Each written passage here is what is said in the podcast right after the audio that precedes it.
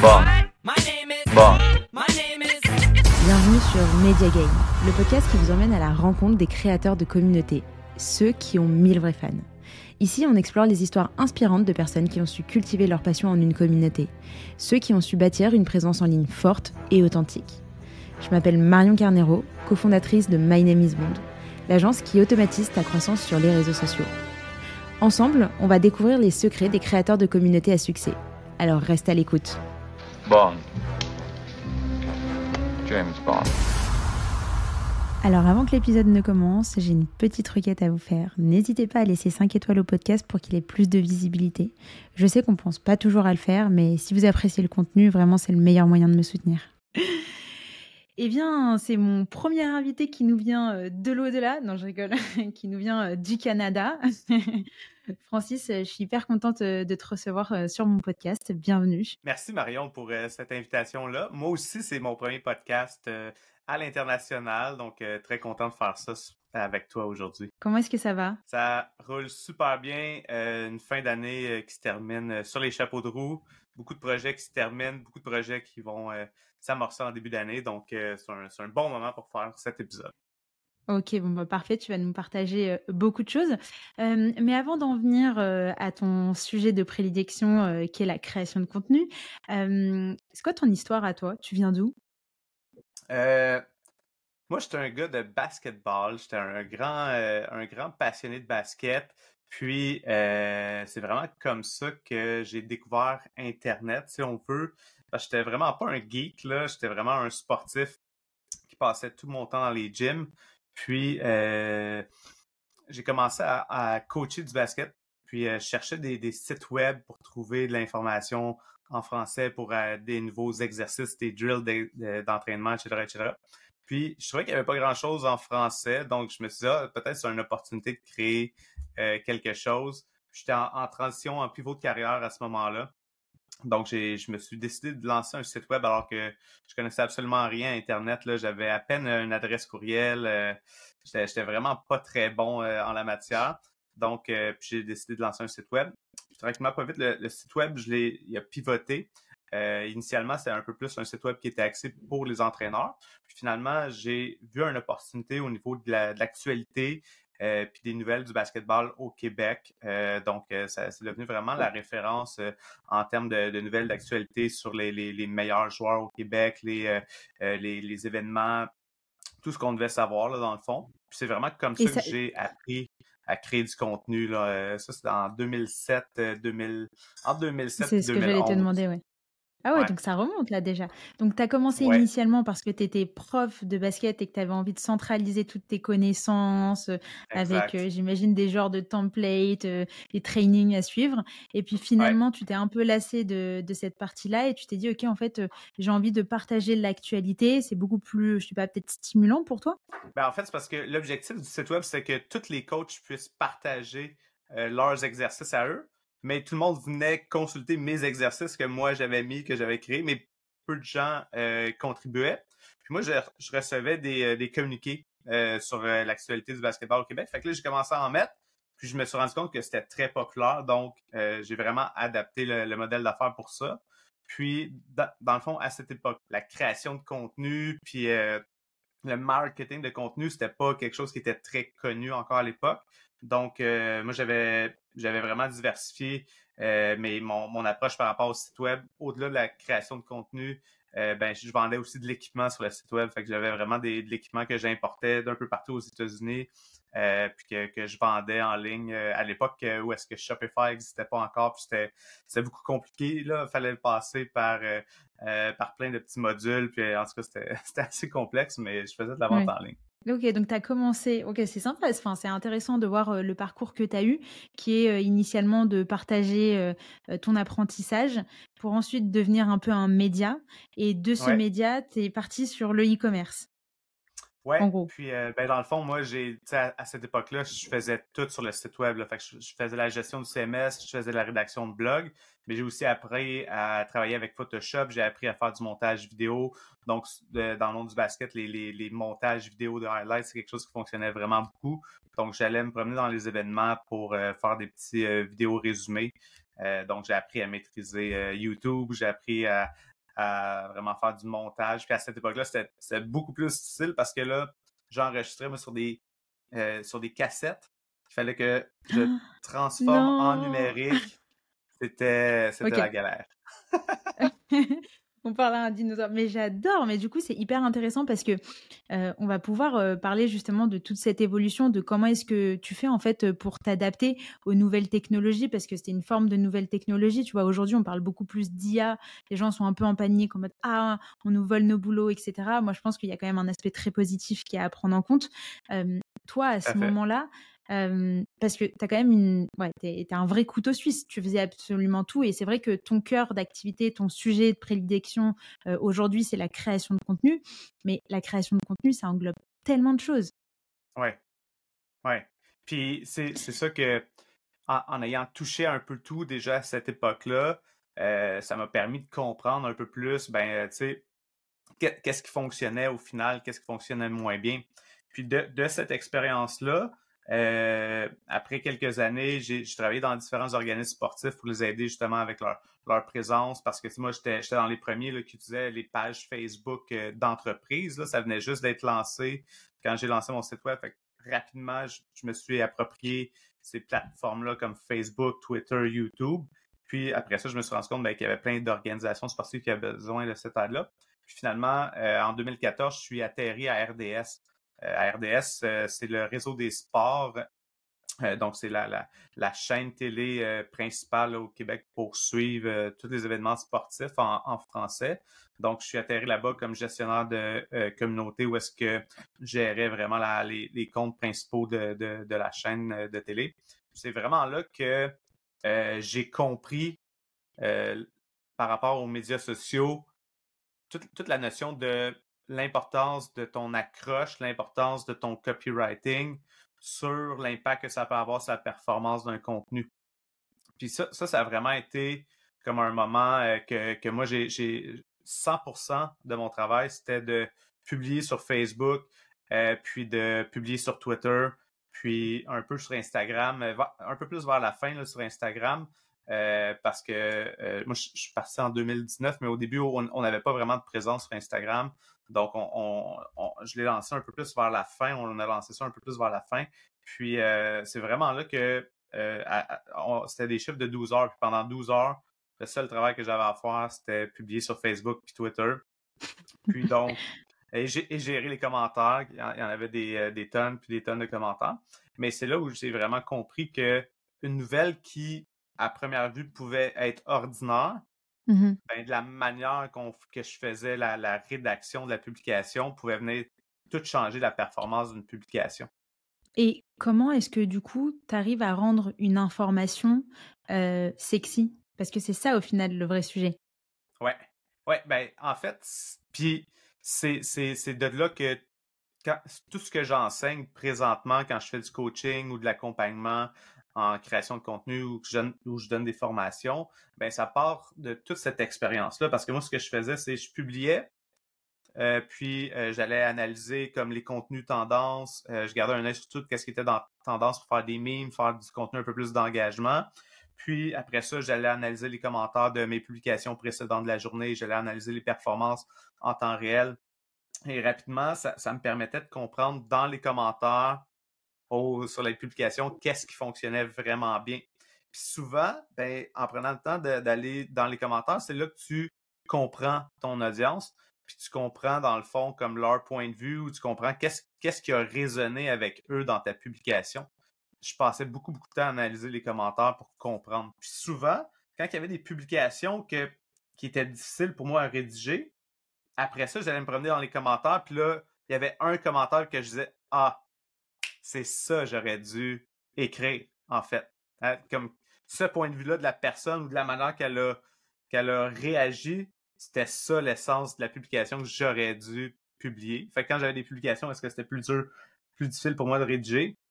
C'était vraiment là que j'étais, j'étais en mesure de, de mettre le doigt sur Ah, c'est ça que ça aurait dû être. Donc, au fur et à mesure de comprendre mon audience pour être capable de, peu importe quelle était la publication, d'aller la présenter de la meilleure manière avec l'angle qui allait résonner le plus avec mon audience. Donc, c'est vraiment de comprendre qu'est-ce qui fait réagir ta communauté. Et quand tu arrives dans ce genre de poste, que tu arrives sur un milieu que tu connais ou que tu ne connais pas d'ailleurs, concrètement, c'est quoi le, j'allais dire le rituel que tu mets en place justement pour comprendre ton audience, pour comprendre bah, quelle est la manière dont tu dois écrire, la manière dont tu dois faire tes accroches, la manière dont, tu dois présenter l'information? Ben, Je pense que c'est beaucoup un travail d'empathie. C'est beaucoup d'essayer de c'est vraiment le gros bon sens. Donc, c'est vraiment d'essayer de se mettre à la place de cette clientèle cible-là, puis essayer de les comprendre. Euh, puis essayer vraiment de, dire, bon, ben, si moi, si, moi j'étais la clientèle cible ah, par rapport à ce sujet-là, qu'est-ce qui m'interpellerait? Ce serait quoi mes questions? Si on a un produit, on a un service, euh, ben, la personne qui a besoin de ce produit ou ce service-là, souvent, ce qui va la faire prendre une action, ça va être parce qu'elle elle, vit des problématiques ou elle a des challenges ou elle a une motivation d'atteindre une meilleure, euh, une meilleure situation pour elle. Ça, c'est sûr. Mais comment, comment est-ce que toi, tu peux justement découvrir euh, Parfois même, c'est un besoin qui est entre guillemets caché, tu vois? Est-ce que tu vas à la rencontre euh, de ces personnes? Est-ce que tu enregistres des, je sais pas, des sondages Tu fais des, euh, des questionnaires Ou je sais pas, est-ce que ouais, tu as, une méthodologie que tu suis en ce sens? Ben, j'ai pas une méthodologie à proprement dit parce que euh, vraiment, pour moi, quand je travaille avec différents organismes ou, euh, différentes entreprises, on dirait pour moi, c'est super naturel de comprendre justement, de, de, de, de se poser ces questions-là puis de me mettre à la place de la clientèle cible. Donc, c'est vraiment de faire ce travail-là de réflexion. Puis après ça, ça peut être un, un, travail de recherche aussi qu'on peut faire. Donc, si, euh, par exemple, il y, a une clientèle cible pour qui on est peut-être un peu moins à l'aise, je pense que là, c'est vraiment d'aller se promener sur euh, les plateformes de recherche, euh, que ce soit YouTube, que ce soit Google ou encore sur, sur, Instagram ou TikTok, d'aller faire des recherches avec des mots-clés en lien avec cette industrie-là. Et rapidement, ben, l'algorithme de recherche va nous suggérer euh, des sujets, des pistes hein, de, questions que les gens peuvent se poser ou quoi que ce soit en lien avec un sujet. Et c'est là que tranquillement, pas vite, on, réussit à peut-être trouver des pistes. Mais euh, je dois avouer que pour moi, généralement, c'est relativement simple d'essayer de mettre, d'être empathique, puis vraiment de me mettre à la place d'une clientèle cible, puis dire, OK, si, si je travaille dans, dans tel domaine, puis euh, on veut euh, faire du recrutement, ben qu'est-ce qui va parler vraiment à cette personne-là? Ou qu'est-ce que c'est quoi les problématiques? Si moi je le sais pas, ben souvent en parlant avec le client, euh, ben le client lui va le savoir, parce qu'il est dans cette industrie-là. C'est juste que souvent le blocage vient de OK, on sait c'est quoi les points de douleur, mais on ne sait pas nécessairement comment l'intégrer dans notre stratégie de contenu pour que ça résonne avec notre audience. C'est souvent ça la problématique, c'est qu'on veut s'adresser on, fait, on se crée un beau persona qui est un portrait imaginaire de quelqu'un, mais on, sait tout à propos de lui, mais on oublie le plus important. C'est qu'est-ce qui fait que cette personne-là pourrait s'intéresser à notre entreprise en lien avec nos valeurs, notre mission, notre produit ou notre service. quand, on oublie ces éléments-là, ben ça fait que on, communique, mais ça ne résonne pas aussi bien avec notre clientèle cible parce qu'on ne lui parle pas des choses qui l'intéressent lui on lui parle de nous en lien avec notre offre, mais sans lui parler à lui directement de, de sujets qui l'intéressent puis qui l'interpellent. Oui, c'est vrai que c'est euh, l'erreur euh, assez commune euh, dans, les, une grosse majorité des boîtes, des entrepreneurs, c'est de vouloir à tout prix parler de son offre, de ce qu'on a à proposer, alors que la communication, c'est vraiment dans le sens inverse. Bah, justement, il hein, faut communiquer, tu dois échanger avec ton audience, avec ta cible, pour bah, déjà comprendre effectivement. c'est pas tellement euh, les fonctionnalités que tu pourrais lui apporter, mais c'est plutôt comment est-ce que ton produit peut répondre à un besoin qu'il rencontre. Exact. Ouais. Et puis, ouais, puis pour ça, tu sais, dans le fond, moi, euh, j'ai, comme euh, j'ai un, framework qui s'appelle Code 7X. C'est un framework justement qui inclut comme cinq éléments clés. Dans ces cinq éléments-là, il y a le premier qui est la création stratégique. Puis souvent, quand on parle de création de contenu, on pense que on doit être drôle ou on doit être créatif ou euh, mais en réalité, on veut surtout une création qui est stratégique. Mmh Dans la stratégie, ben, c'est justement les ingrédients qu'on met dans cette stratégie-là, ben, c'est de partir, oui, de nos objectifs d'affaires puis de, no- de notre offre, que ce soit un produit ou un service, euh, ou même si on est un OBN, un, un organisme à but non lucratif, euh, dont l'objectif est simplement de- d'éduquer ou d'informer sur un sujet, ben, c'est toujours de partir de nos objectifs d'affaires. Puis après ça, en lien avec ces objectifs d'affaires-là, c'est essayer d'identifier, dans le fond, euh, no- notre clientèle cible et au-delà d'identifier un persona imaginaire, c'est vraiment de comprendre en lien avec cet objectif d'affaires-là, quels sont justement les, les, euh, les, euh, les points de douleur, quelles sont les problématiques, les questions que notre clientèle cible se pose. Et là, déjà, ça commence à nous faire découler nos thématiques. Donc, dans, dans le, dans, dans l'aspect de création, on oublie souvent l'aspect stratégique. Ouais. Et justement, c'est un, un très bon point. Comment est-ce que, pour quelqu'un qui veut se lancer, par exemple, comment est-ce qu'il fait pour définir, euh, ou pour bien définir plutôt son positionnement? Tu sais, on- on- quand on va créer un site web, on a tout, tout le temps la section à propos, où est-ce qu'on va Oui. aller rentrer la mission, la vision, la valeur, notre, euh, notre proposition de valeur unique. Euh, on va faire une belle page comme ça. Puis après ça, quand vient le temps de créer notre stratégie de contenu, c'est comme si on avait oublié tout ça. Euh, donc, moi, souvent, c'est de, de repartir à la base, de se poser la question, ben, tu sais, le, le fameux why ou le pourquoi, on fait ça, hein, c'est quoi la, mission de l'entreprise, c'est quoi la vision, c'est quoi les valeurs? Dans les valeurs, il devrait y avoir des mots-clés là-dedans qui devraient nous permettre de, euh, vraiment aller définir le ton de notre entreprise. Et euh, ces valeurs-là vont nous permettre vraiment de, bien définir ce positionnement-là. Puis euh, ça, c'est quelque chose que j'ai l'impression que souvent, on réfléchit à nos valeurs, puis à, à notre mission, puis c'est comme si on le faisait, puis on, on- on le met sur des murs, on le met, mais on l'intègre pas pour de vrai dans la stratégie de contenu. Donc, la manière qu'on va rédiger par la suite devrait vraiment être alignée. La ma- la- notre- notre- nos sujets de contenu, comment on va aborder chacun des sujets de contenu devrait être teinté par cette- ces valeurs-là qu'on ressent. Puis Mm. si on parle euh, que on, on parle d'authenticité ou on parle d'être euh, d'être euh, chaleureux ou euh, on veut on, on a des valeurs de d'empathie puis qu'au final on regarde la stratégie médias sociaux puis on parle juste de nous tout le temps ben, on sent qu'il y a une déconnexion entre les, valeurs et les actions qu'on prend. Donc, c'est vraiment d'essayer de- d'aligner ça le plus possible.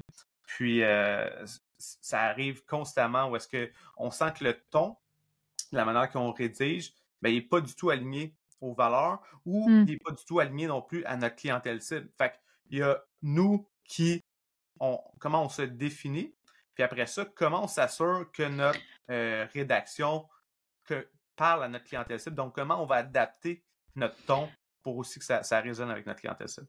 Et est-ce que tu penses que tu dois, toi, être... euh, est-ce que ta communication doit être alignée avec qui tu es et doit du coup correspondre à la cible que tu veux toucher? Je te donne un exemple. Euh, par exemple, tu es quelqu'un d'hyper extraverti euh, et pour autant tu lances une boîte qui a pour vocation, par exemple, à aider des, des avocats. Tu vois, avocat, communication quand même très carrée, etc. À quel point, pour toi, c'est bloquant de hum, finalement d'être sur un secteur qui, au fond, ne te correspond pas réellement Ou ta- C'est une excellente question parce que là, là on rentre peut-être un peu plus dans la création de contenu qui est peut-être axé un peu plus sur le personal branding. Donc, tu sais, dans, dans ton personal branding, euh, c'est important qu'il y ait cette authenticité-là, cette, cette transparence au niveau de la création de contenu. Donc, si tu t'adresses à une clientèle cible qui est peut-être un peu plus sérieuse, euh, ben, au final, si toi, tu as une personnalité plus, euh, disons, créative, un peu plus humoristique ou quoi que ce soit, puis que tu transformes ton ton pour que ça parle à ta clientèle cible, ben après ça, tu vas attirer des gens à toi, mais ce ne sera pas les bonnes personnes. Donc après Mm. ça, tu vas faire un, un bon travail de, de communication pour attirer des gens, puis les gens qui vont venir vers toi, après ça, ils seront peut-être pas satisfaits. Ils vont te rencontrer, puis là, encore une fois, il va y avoir ce disconnect-là qui, qui fait que, ah, ben, la personne qu'on elle est voyait différente. est différente dans la vraie vie. Et donc, ça, c'est. Et au contraire, plus que plus qu'on se permet d'être nous-mêmes dans, notre rédaction, dans notre création de contenu, ben ça nous permet d'être encore plus unique. Ça, c'est dans, l'importance du ton, justement, puis de, bien définir euh, notre, euh, notre style de rédaction, puis notre, positionnement, ben, c'est d'essayer de se démarquer puis de se différencier le plus possible. Donc, si on rédige d'une manière euh, ultra beige, très, très, très, très corporative, puis que, ben, au final, on se démarque pas. Ça, c'est mmh. l'autre problème aussi d'être d'être trop pareil comme tout le monde dans cette industrie-là, c'est que tu te démarques aucunement. Donc, ce qu'on mmh. souhaite en marketing, généralement, c'est se différencier. Alors que quand on regarde souvent certaines industries, il y a des tendances, puis tout le monde essaie de faire un peu la même chose, ben là, c'est d'essayer de trouver comment nous, on se démarque, puis comment on revient justement à notre mission, notre vision, puis la personnalité de nos, individus. Souvent, quand quand je demande à, quand il y a des entreprises qui ont de la misère à définir leur ton comme ça ou euh, leur positionnement, ben souvent je leur dis ben c'est comment quand on appelle chez vous mettons pour euh, du service à la clientèle? Ou si je vais dans vos bureaux, c'est quoi l'ambiance? Puis ce qu'on ressent comme ça dans le vrai monde, in real life, c'est vraiment ça qu'on devrait intégrer dans notre euh, style de rédaction, dans notre ton, pour vraiment que ce soit complètement aligné donc, l'expérience que je, que je vais vivre, moi, dans le vrai monde, quand je vais appeler dans ton entreprise ou quand je vais aller la visiter, je devrais ressentir exactement la même chose dans ta rédaction. Et tout à l'heure, on a parlé de création de contenu, de positionnement et on a parlé de personal branding aussi. Quelle différence tu fais entre le positionnement et entre le personal branding? Parce que le positionnement, c'est finalement le positionnement de ta marque. Et le personal branding, c'est quand tu prend la parole en tant que en qu'humain. du coup, à quel point est-ce que ça doit être corrélé et, et, être tout simplement similaire? Ben pour moi, en fait, c'est ton, ton, positionnement de marque plus large. Ben lui, il est défini comme toute une, entreprise. Euh, puis ton personal branding, ben, ça va être un individu qui est peut-être l'ambassadeur, qui est peut-être ton, ton CEO, qui est peut-être une des personnes clés de ton entreprise. Donc, c'est sûr que ce ne sera pas nécessairement 100% identique. Euh, ton, ton, ton CEO, lui, ben, il a une personnalité qui est propre à lui, il y a des intérêts qui sont propres à lui. Donc, il va avoir assurément des petits éléments différenciateurs entre son, son personal branding puis le positionnement global de l'entreprise. Mais, au final, les valeurs devraient vraiment être très similaires. Sinon, encore une fois, on va avoir ce sentiment-là de déconnexion entre la mission de l'entreprise puis la vision ou le personal branding du, euh, du leadership en haut. Donc ça, ça c'est vraiment important qu'au niveau des valeurs, ben, qu'on sente vraiment les mêmes valeurs. Euh, après ça, euh, ben, euh, si, on a un CO, ben, il y, a, toute la notion d'intérêt et de personnalité qu'on est teinté dans le personal branding. Puis dans les intérêts, ben, c'est là qu'on parle peut-être de, développement euh, personnel, puis qu'on va peut-être, à la place de raconter l'histoire de la marque, on va raconter l'histoire de l'individu. C'est mmh. à, ce niveau-là, en termes de contenu, justement, où est-ce que ça va être euh, différent. Ceci dit, dans les deux styles euh, de, positionnement, ben, on peut essayer de s'assurer de faire du thought leadership. Fait que, au niveau, à ce niveau-là, je pense que c'est quelque chose qui, peut être euh, euh, primordial de s'assurer que, au-delà d'avoir une présence en ligne, quand on fait notre stratégie de contenu pour, pour un ambassadeur de marque ou pour que ce soit un, CEO, peu importe, ou l'entreprise, ben, essayer de développer ce thought leadership-là, c'est quelque chose qui, qui peut être favorable. Et à quel point tu penses qu'aujourd'hui, euh, développer son personal branding est nécessaire?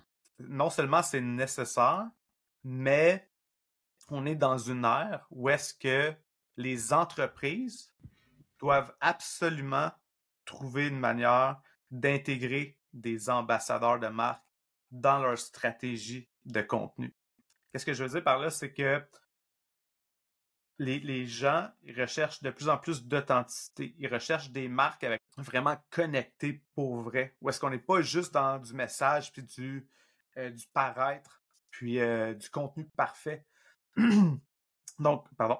Donc, on cherche vraiment à venir mettre des visages de l'avant pour humaniser les marques le plus possible.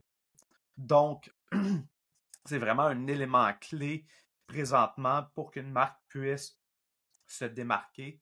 C'est vraiment d'essayer de, de mettre de l'avant des individus dans sa stratégie de contenu. Donc, que ce soit euh, une personne clé de l'entreprise ou que ce soit quelqu'un qui devient le visage sur TikTok euh, ou qu'on prenne avantage des euh, différents individus, des, des, différents leaders à l'intérieur de l'entreprise sur une plateforme comme LinkedIn. C'est vraiment des éléments clés qu'on devrait intégrer présentement en, 2024 dans une stratégie de contenu. Et est-ce que tu as des conseils sur comment justement réussir à générer cette j'ai presque envie de dire cette culture de l'ambassadeur parce que c'est un peu ça. Enfin, on tend vers ça. C'est vrai qu'il y a la partie personal branding où du coup c'est peut-être un petit peu plus les fondateurs euh, euh, qui vont prendre la parole et incarner réellement euh, les valeurs de leur marque et aussi leur marque. Mais il y a aussi cet aspect de plus en plus, bah voilà, j'embarque mes clients, j'embarque mes amis qui deviennent finalement prescripteurs eux-mêmes de ton produit ou de ton service.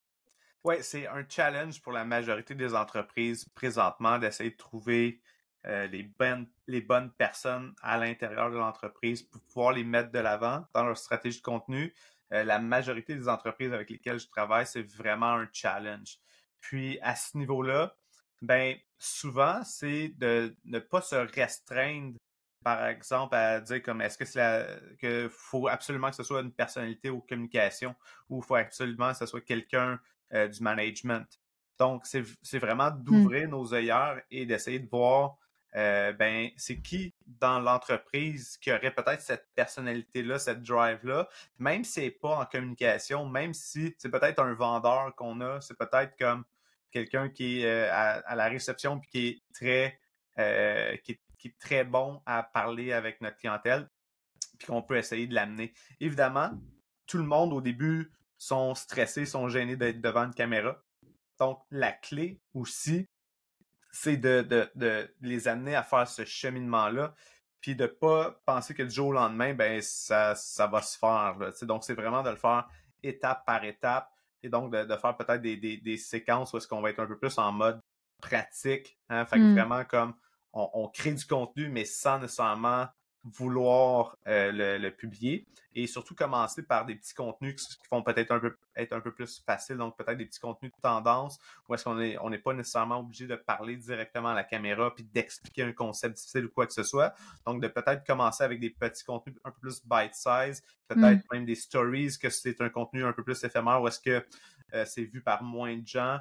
Donc trouver vraiment des, manières comme ça de mettre en place euh, des, des petites actions très concrètes de manière récurrente pour que la personne développe euh, vraiment euh, son, aisance devant la caméra, puis prenne confiance.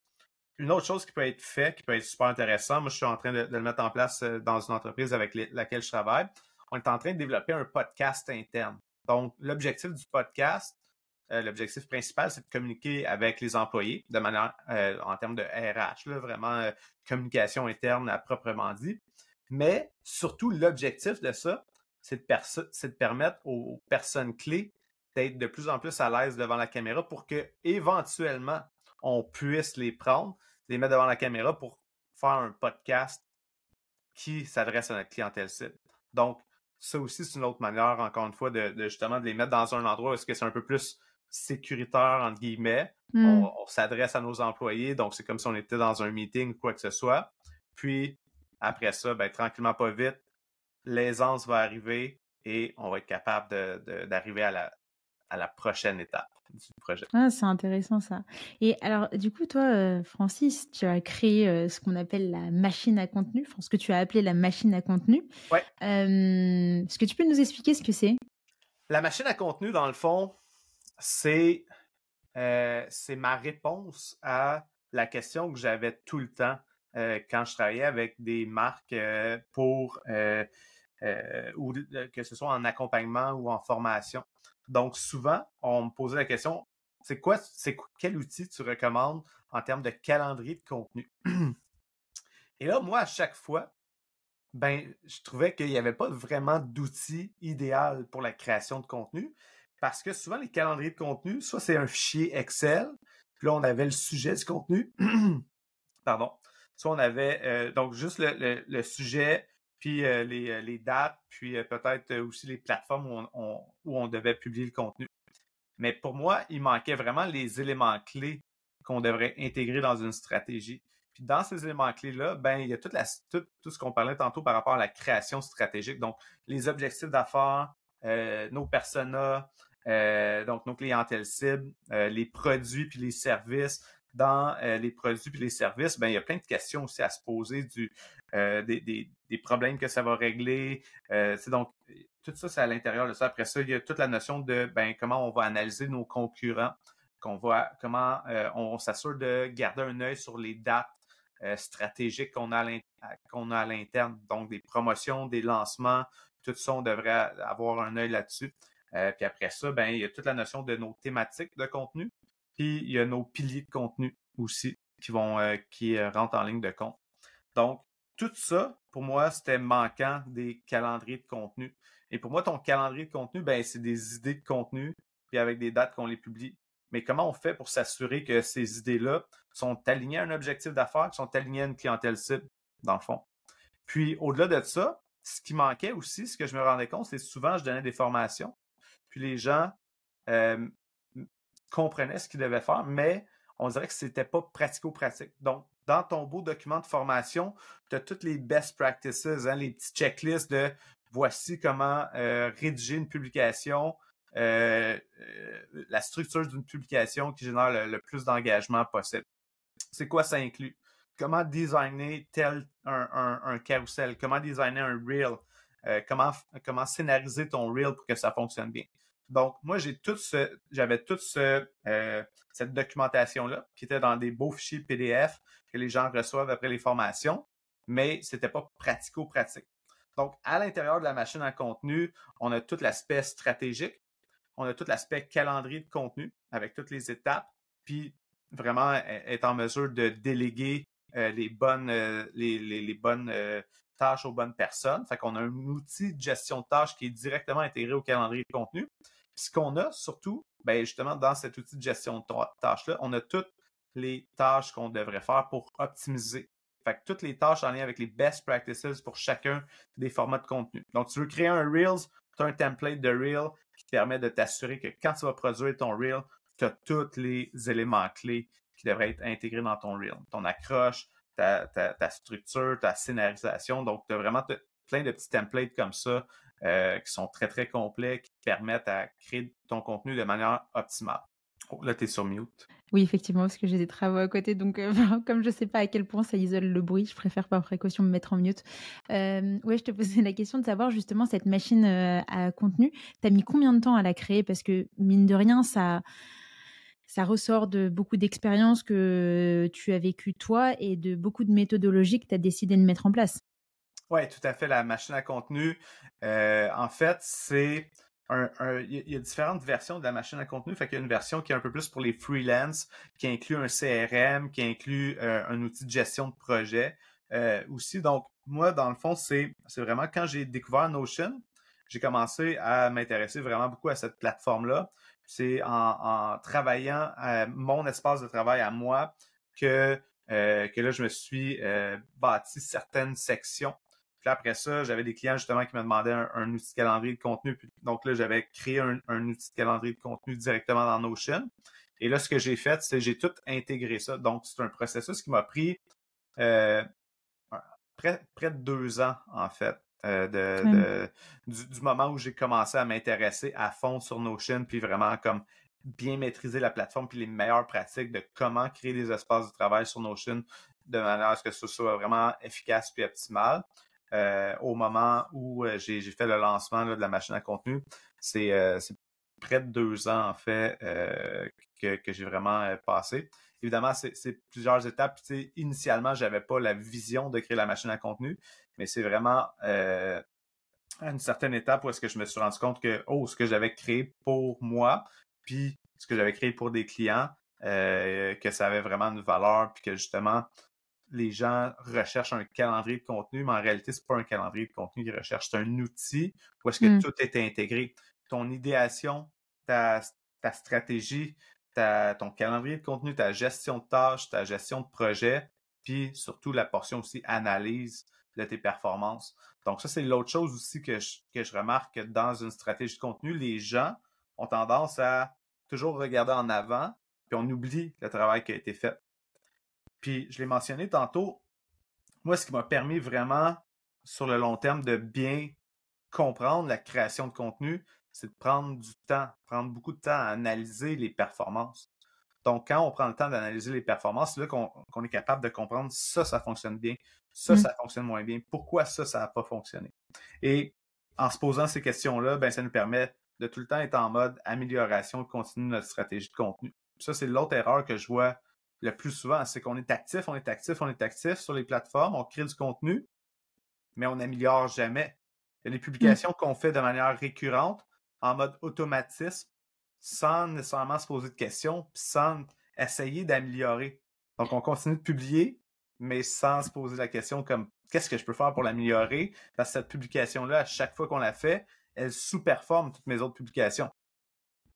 Et justement, comment est-ce que tu arrives à te poser les bonnes questions et comment, comment est-ce que tu arrives à trouver justement euh, les éléments qui vont te permettre bah, la prochaine fois d'avoir un, un contenu qui va davantage performer, etc. Parce que, tu vois, mine de rien, euh, que ce soit un format vidéo ou un format euh, textuel ou autre, il y a quand même beaucoup d'aspects qui sont à prendre en compte. Tu as toujours un peu de l'algorithme, tu as l'accroche, tu as est-ce que le design était bien, est-ce que le sujet était bien?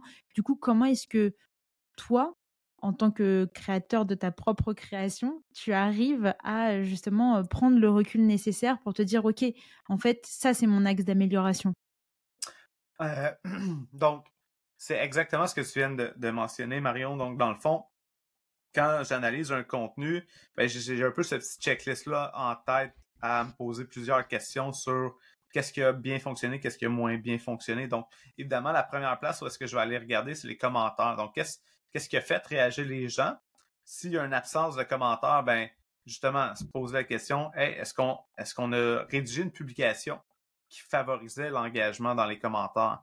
Euh, donc, tu sais, c'est vraiment de, de faire cette analyse-là. Après ça, ben, justement, dans notre checklist, le format de contenu, euh, notre accroche, euh, le sujet, notre thématique. Après ça, toute la portion optimisation des meilleures pratiques par format. Donc, si on est dans un contenu real, euh, est-ce qu'on a fait une scénarisation qui favorisait la rétention pour maximiser la performance de notre contenu vidéo? Donc, ça, c'est vraiment comme toutes des, des meilleures pratiques qu'on peut se permettre. Mais je te dirais que à peu près 9 fois sur 10, l'élément clé qui va avoir le plus d'impact sur la performance de notre contenu, ça va être notre sujet, puis comment on Mm. va l'aborder, l'angle en lien avec le sujet. Donc, c'est là qu'un outil comme la machine à contenu devient super intéressant parce qu'on est capable rapidement de scinder nos meilleurs contenus, nos pires contenus et de faire une analyse un peu plus large par rapport à nos thématiques puis nos sujets. Puis que là, en les analysant pas uniquement la pièce, mais plusieurs ensemble, c'est là qu'on a une meilleure idée de euh, ah ben tel sujet, je me rends compte qu'à chaque fois je parle de la plateforme d'Instagram, Mm. oh, j'ai beaucoup plus d'interactions que quand je parle de LinkedIn ou de TikTok. Ça, c'est un élément clé. Puis l'autre l'autre chose par rapport à ça, c'est directement dans notre stratégie de contenu. C'est comment on bâtit notre stratégie de contenu pour se faciliter la vie quand va venir le temps d'analyser nos contenus. Fait que dans notre stratégie de contenu, on devrait avoir des piliers de contenu qui sont des contenus récurrents. Quand on a ces contenus récurrents-là, ben c'est beaucoup plus facile pour nous de comprendre quelle est la thématique qui fonctionne mieux ou qui fonctionne moins bien. Parce que notre pilier est récurrent, puis à l'intérieur de ça, on va injecter différentes thématiques ou différents sujets. Donc, ça nous permet d'avoir une récurrence et d'être capable de comparer. Dans ce pilier de contenu-là, donc admettons que le pilier de contenu, c'est un podcast ou le pilier de contenu, c'est des reels euh, ou des, listes, cinq choses à savoir sur tel sujet. Ben, on est capable de voir que à chaque fois qu'on produit ça, on a une tendance moyenne, puis on est capable de voir quels sont les meilleurs, puis quels sont les pires. Et c'est comme ça qu'on est capable de mieux comprendre. Donc, dans, dans notre, euh, dans notre stratégie de contenu, d'avoir des piliers de contenu, c'est vraiment quelque chose qui est intéressant. d'intégrer. Et est-ce que, tu vois, de par tous les réseaux, enfin tous les réseaux sur lesquels tu produis du contenu, est-ce que tu vois des, des trends qui reviennent régulièrement? Et ce, peu importe le secteur d'activité sur lequel on peut se trouver? Souvent, c'est qu'un contenu qui va vraiment bien performer sur une plateforme risque de vraiment bien performer sur n'importe quelle autre plateforme aussi. Fait qu'un sujet ou un angle, ça c'est quelque chose, moi, que je remarque, c'est que peu importe euh, la plateforme, si ton sujet fonctionne bien sur une plateforme, il va bien fonctionner aussi sur d'autres plateformes. Donc, moi, à chaque fois que je fais des publications euh, sur euh, LinkedIn qui fonctionnent super bien, c'est sûr que cette publication-là va super bien fonctionner sur Facebook, et elle va super bien fonctionner sur Instagram aussi. Comme généralement, ça, c'est quelque chose qui est vraiment intéressant. Puis souvent, il y a des, il y a des, euh, il y a des stratèges qui vont, qui vont dire Ah, comme tu crées du contenu sur Instagram, puis sur Facebook, puis sur LinkedIn de manière différente parce que c'est différentes clientèles cibles. Mais moi, je l'ai vu, puis je l'ai revu tout le temps, tout le temps. Ton meilleur contenu sur une plateforme risque d'être souvent ton meilleur contenu aussi sur d'autres plateformes. C'est certain que certaines euh, vidéos tendances qui sont propres à TikTok qui, qui performeront peut-être pas sur LinkedIn, par exemple. OK? Ça, mmh. on s'entend. Mais euh, encore là, récemment, il y a, une autre euh, une créatrice de contenu que je suis qui a fait une publication sur Instagram puis TikTok qui était vraiment une vidéo tendance. Puis elle a repris exactement la même publication sur LinkedIn, puis sa publication a super bien fonctionné aussi. Donc, c'est, ça, c'est quelque chose qui, que je trouve qui est vraiment intéressant, puis que les gens souvent osent pas faire. On a peur de publier le même contenu sur plusieurs plateformes, alors que quand c'est nos, quand c'est un contenu qui va exploser sur une plateforme, testez-le sur d'autres plateformes. Mmh. c'est un bon conseil parce que je pense que la réalité du terrain, c'est que ça dépend pas tellement de ton contenu, ça dépend de la psychologie humaine qui a derrière et que si ton contenu a performé, c'est que tu as réussi à, attirer la, curiosité, à, tenir en haleine justement euh, tes, auditeurs. Et si ça marche sur une plateforme, effectivement, il y a de fortes chances pour que ça marche sur d'autres plateformes. Et justement, on parle de plateforme. Comment choisir sur quel réseau social se lancer? Parce que des réseaux sociaux, aujourd'hui, il y en a plein. Est-ce que c'est une erreur de se lancer directement sur plusieurs réseaux sociaux? Est-ce qu'au contraire, c'est une bonne stratégie le temps de trouver, disons, son canal d'acquisition ou en tout cas son canal de communication? C'est quoi, toi, ta position par rapport à ça? Ma position est, peut-être différente de plusieurs. Moi, je vois vraiment une stratégie de contenu où est-ce qu'on est multiplateforme le plus possible. Ceci dit, je comprends que c'est peut-être pas réaliste pour la majorité des gens d'être sur toutes les plateformes. Ceci dit, il y, a, plein de formats de contenu qu'on va créer une fois puis qu'on est capable de publier sur un maximum de plateformes. Donc, euh, je vais vous donner un, exemple vraiment concret. Ma, ma, blonde, euh, elle est, ergothérapeute, puis euh, elle crée du contenu, mais de manière vraiment minimaliste pour son entreprise, elle est en train de bâtir une entreprise en même temps qu'elle est à l'emploi. Donc, elle crée du contenu, mais chaque fois qu'elle crée du contenu, ça lui, ça lui prend peut-être une semaine pour sortir une, pièce de contenu. Mais à hmm. chaque fois qu'elle sort sa pièce de contenu, tout dépendamment si c'est une vidéo ou si c'est un peu plus peut-être une, photo ou un carrousel, mais ben là, généralement, ce qu'elle va faire, c'est qu'elle va publier euh, son contenu en fonction du format sur un maximum de plateformes.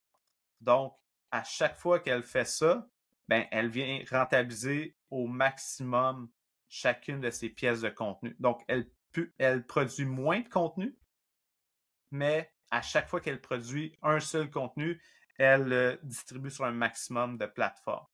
Et là, ce que ça fait, ce qui est, vraiment intéressant, c'est qu'on est capable présentement de voir à quel point euh, ben, son, niveau d'interaction, puis elle va rejoindre des, euh, audiences complètement différentes. là, elle, vient de lancer une petite série de Reels. Euh, donc, ces Reels ont été publiés et sur euh, Facebook, et sur Instagram, et sur LinkedIn, et sur YouTube Shorts. puis, vraiment, comme encore une fois, les meilleurs Reels sur une plateforme, c'est les meilleurs aussi sur les autres plateformes.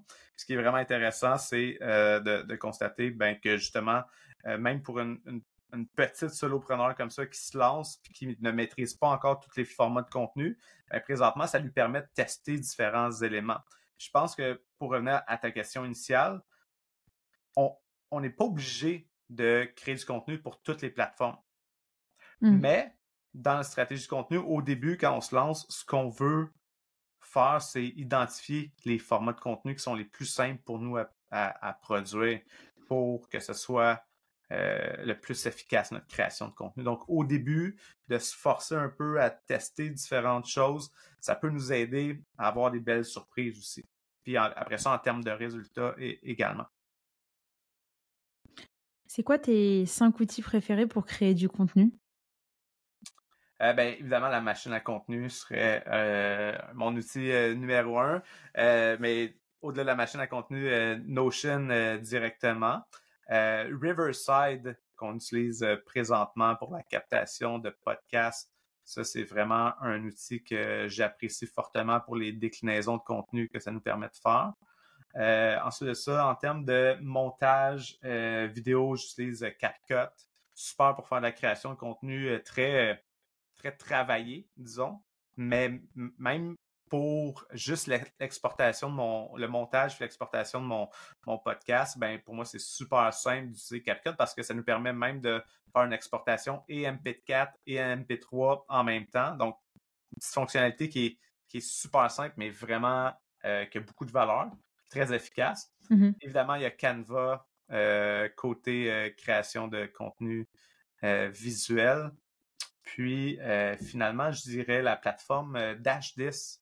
Dash10, qui est une plateforme euh, québécoise, qui est une plateforme d'analyse ben, pour se créer vraiment des tableaux d'analyse de statistiques et de KPI. Dash10, c'est vraiment la plateforme que, que j'utilise moi avec mes clients pour garder un œil sur leurs statistiques. Ça nous permet de vraiment personnaliser des tableaux de manière rapide et efficace. Puis voilà. Puis même un petit bonus, ça serait peut-être Rubber Duck, qui est euh, aussi mon outil de site web, mon CMS de site web. Ok, intéressant. c'est marrant, tu parles de ton outil euh, québécois qui te permet euh, justement de, traquer tes résultats. toi, tu traques ton succès à quoi? Qu'est-ce que tu définis comme étant quelque chose de successful? Pour moi présentement ou pour un client, mettons? Mmh, pour les deux. Quelle différence entre toi et tes clients, par exemple? En, fait, donc c'est tout le temps, moi je ramène tout le temps ça à euh, quel était l'objectif de la publication, par exemple? Euh, ou euh, quels sont nos objectifs d'affaires présentement? Donc, moi, présentement, la, quantité d'abonnés que j'ai sur une plateforme ou une autre, ça m'importe peu. La question que je me pose tout le temps, c'est est-ce que mon calendrier est plein? Mmh. Souvent, on analyse les KPI avec avec des chiffres et du data. Mais la vraie question, c'est toujours, c'est quoi le résultat souhaité? C'est quoi le, vrai objectif concret? Donc, euh, si on est en recrutement, est-ce qu'on a reçu, est-ce qu'on a embauché quelqu'un? Euh, au-delà de la quantité de CV et de lead ou quoi que ce soit, c'est on a-tu trouvé la, bonne personne? Donc, ouais, c'est tout le temps de le ramener au concret.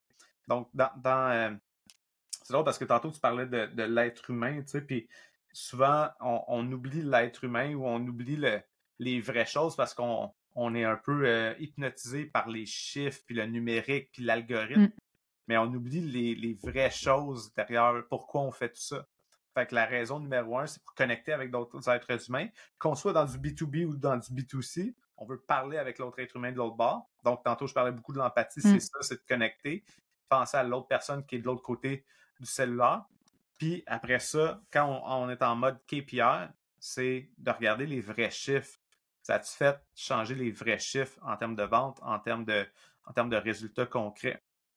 Puis si, si on a, on, souvent je travaille avec des, euh, des OBNL ou des, des, organismes qui ont sans but lucratif, bien, ces organismes-là, il y a quand même des manières de tracker les résultats justement euh, puis souvent, c'est ça qui manque dans les stratégies. Euh, c'est qu'on on, analyse la notoriété ou on analyse la portée du reach, mais ça, ça n'a pas tant de valeur au final, c'est juste la visibilité. Mais ce qu'on veut vraiment, c'est voir est-ce que si on veut éduquer, si on veut informer, bon, on veut voir au-delà de la quantité de personnes qu'on a rejoint, c'est est-ce que ça, les gens se sont vraiment appropriés le message. Donc, on se pose la question comment on va le faire ça?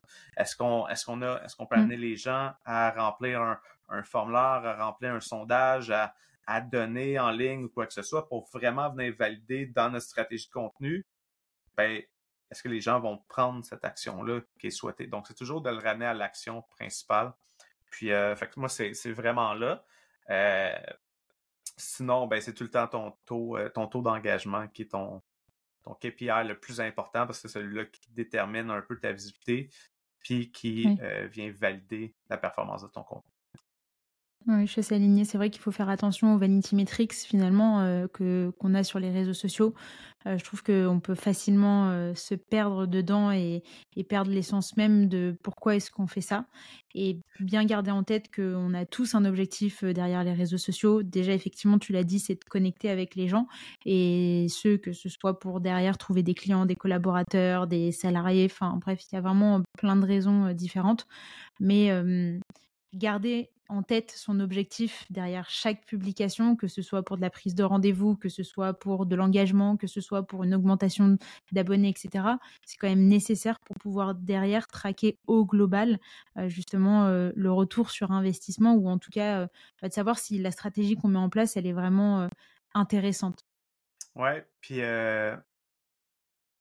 souvent, les gens vont ne savent pas, justement, ils se posent la question quels devraient être mes KPI? souvent, je me fais poser cette question-là par des clients, là, puis c'est des, personnes super intelligentes, qui sont bien placées, mais on, est incertain des KPI qu'on devrait tracker. Puis souvent, c'est ça, hey, mais c'est la quantité d'abonnés, c'est si, c'est ça? Mais tout ça, ça te donne une indication, est-ce que ton contenu, il performe bien?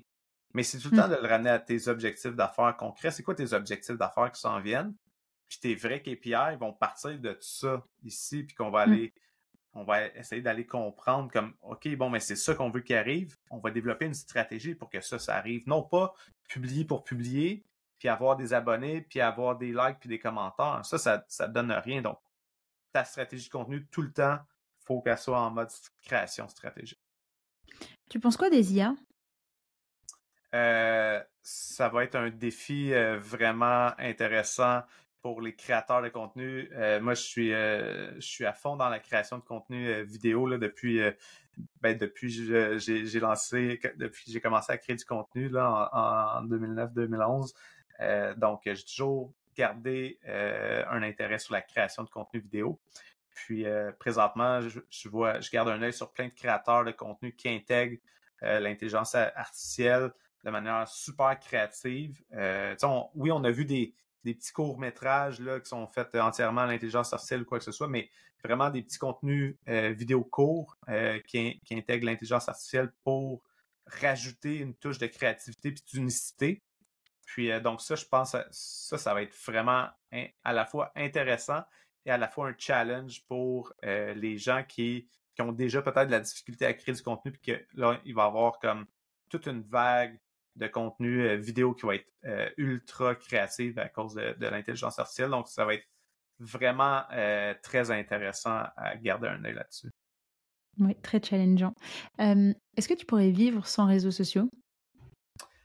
En fait, non seulement je pourrais vivre, mais c'est je reste en dehors des heures de travail. Mon téléphone cellulaire il est pas mal loin de moi. Donc, c'est relativement rare que en, dehors de mes heures de travail que je passe du temps euh, tant que ça sur les plateformes euh, sociales.